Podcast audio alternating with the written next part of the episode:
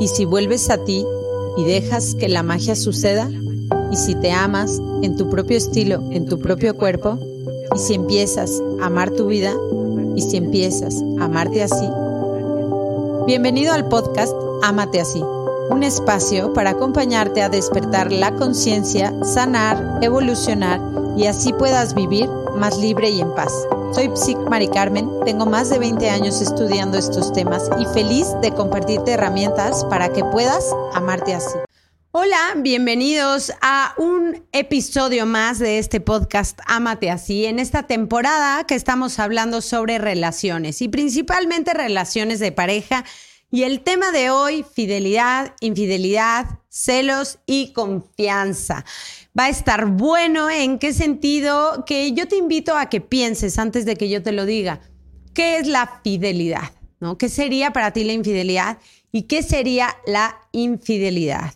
Y bueno, el chiste es que tú llegues a tener relaciones de pareja donde puedas decir, para mí es un placer serle fiel a mi pareja y lo ideal sería que tu pareja también pudiera decir eso, decir eso, porque ¿qué crees?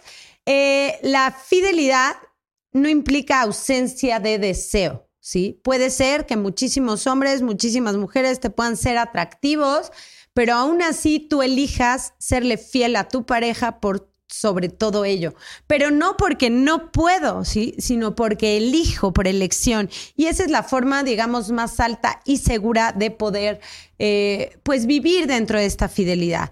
¿Cómo puedes llegar a, eso, no? Y es lo mismo, es la misma herramienta, el cómo puedo yo vivir en esta fidelidad y cómo puedo, hacer gozosa la fidelidad, como lo único que tú puedes hacer para, digamos, impedir la infidelidad. Entonces, yo te invitaría que la parte para que pueda ser un gozo de verdad, serle fiel a tu pareja, pues en lo que te tienes que enfocar es en ser una mujer feliz, ser un hombre feliz y por consecuencia tener una relación sana, divertida, una relación gozosa donde te repito, aunque muchos hombres, mujeres te puedan parecer atractivos, tú digas no. Lo que yo tengo en casa lo elijo por sobre todo eso. Eso sería pues el gozo, digamos, de la fidelidad. ¿Y qué sería la infidelidad?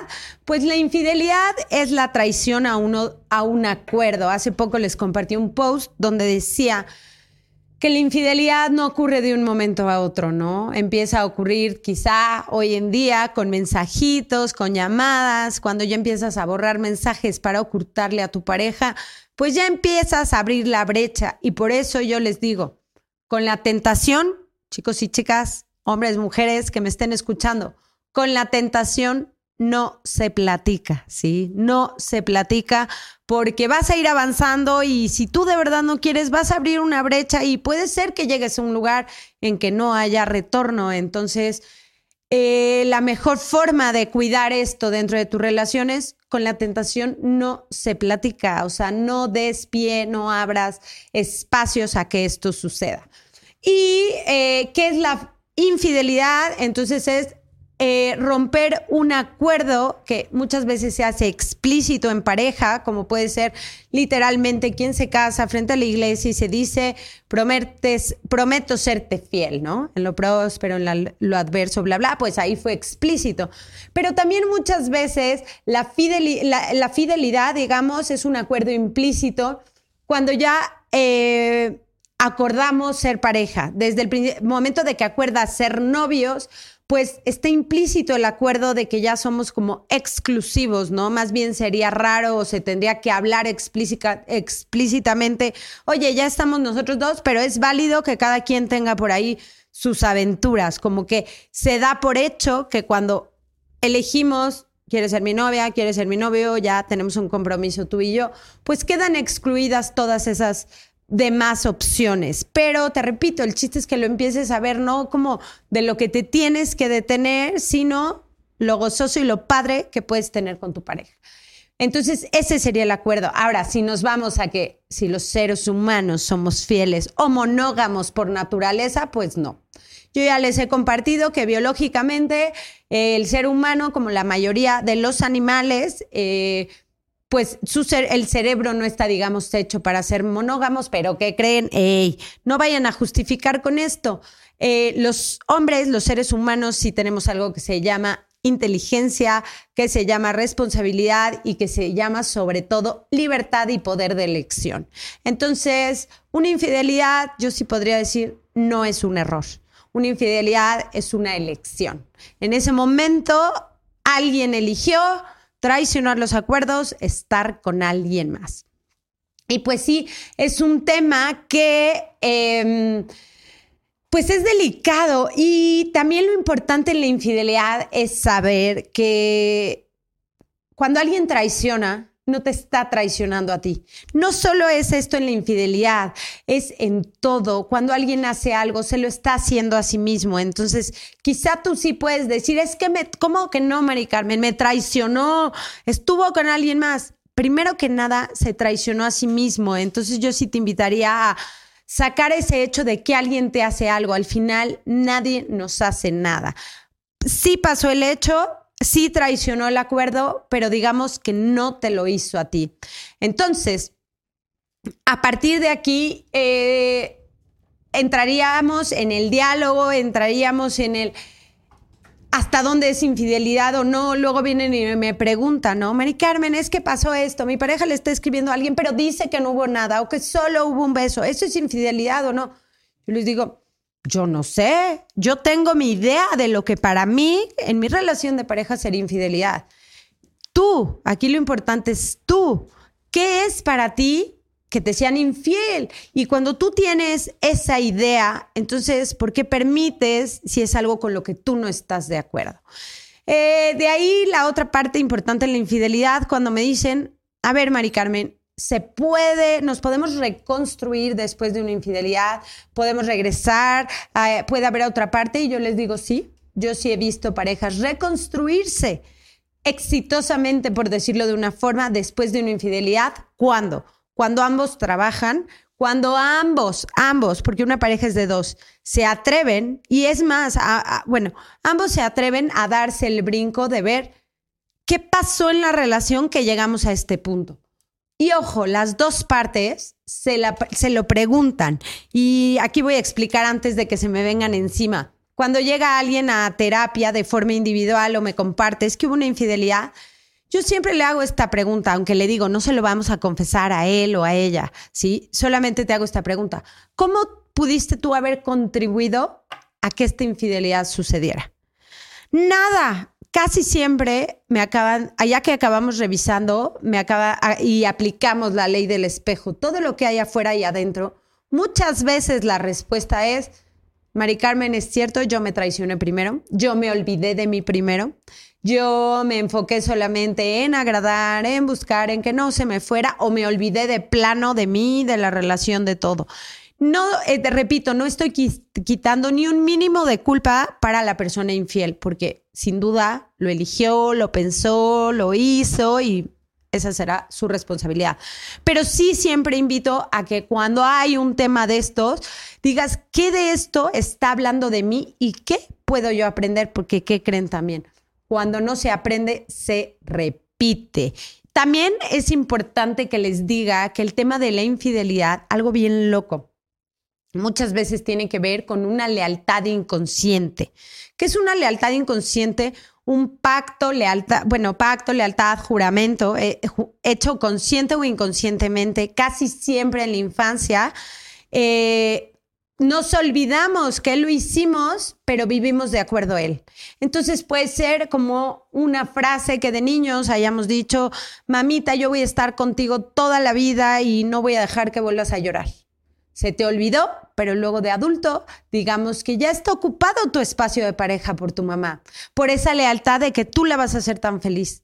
Entonces, eh, el inconsciente, es bien loco esto, pero vas y buscas relaciones, parejas o que te sean infiel, porque si somos tres, entonces digamos que ya no compro ese ya no rompo ese compromiso que ya tengo hecho con mi mamá, o eh, a veces yo soy quien soy infiel, o voy y busco de forma inconsciente relaciones que, con hombres, con mujeres, que nunca pueda llegar a un compromiso real porque ya tengo esa lealtad. Si por ahí te hizo ruido esto de la lealtad o te ha pasado mucho el tema de la infidelidad, yo te invito a que te eches un clavado y por ahí revises, porque sí tengo ese taller rompiendo lealtades familiares y de hecho viene muy pronto. Entonces, sí, sí te invito a que revises este tema de lealtades familiares. Ya saben que pueden ir a mis redes sociales, psic, como psicóloga con P, psic.maricarmen con Y. Y ahí pueden encontrar la información de todos estos talleres. Y bueno, volviendo a este tema de la infidelidad. Cuando una infidelidad se muestra en tu vida, eh, pues sí, hay muchísimo dolor, muchísima tristeza. También la infidelidad puede tener que ver con una profecía autocumplida. Y ahí, híjole, es que tienes que ir a sanar y ver cosas mucho más profundas, mucho más profundas en qué sentido. A veces en la infancia, donde aprendimos todo, de los 0 a los 7 años, yo diría ahí empezaste a aprender todo, tu mapa del mundo, tu instructivo. Y muchas veces ahí aprendiste que tú no eras suficiente, que tú tenías que luchar por un lugar, que tú tenías que esforzarte por eso, que al final siempre te acababan comparando y los demás eran mejor que tú. Y si tú traspolas esas emociones, y sentimientos de la infancia a una infidelidad que estás viviendo en el presente o de tiempo después, acaban descubriendo, oh, son sentimientos similares y es que eso pasa, ¿sí? Los sentimientos y emociones de la infancia cuando no son resueltos, no vamos más que a replicarlos en la vida. Entonces, si hay una infidelidad, pues yo te invito a chambearle, no tanto porque la relación se reconstruya, sí es posible, repito, yo he visto muchas relaciones fortalecerse después de una infidelidad cuando ambos, lo trabajaron, cuando se dieron cuenta qué pasó con esto, ¿no? Ambos fueron a ver sus historias, demás, aprendieron a hacer acuerdos y de aquí en adelante se unieron. Pero sí les digo, si no se trabaja, imposible. Y algo importantísimo, si hay una infidelidad y tú eliges seguir, te tiene que dar casi que amnesia. ¿Qué? Sí, tienes que hablarlo, resolverlo y casi que hacer un pacto en tu vida que nunca más lo vas a volver a tocar. Porque si tú vas a regresar con esa persona, pero como ya no confío en ti, entonces ahora me das la contraseña, te voy a rastrear, eh, tengo que saber a qué lugar vas, con quién vas y demás, yo te lo firmo ahorita. Esa relación no va a funcionar porque entonces no vas a ser una pareja, vas a ser un policía no va a funcionar. Acuérdate cuando hemos hablado que las relaciones de pareja, el chiste es que sean un espacio de gozo, de diversión, de crecimiento.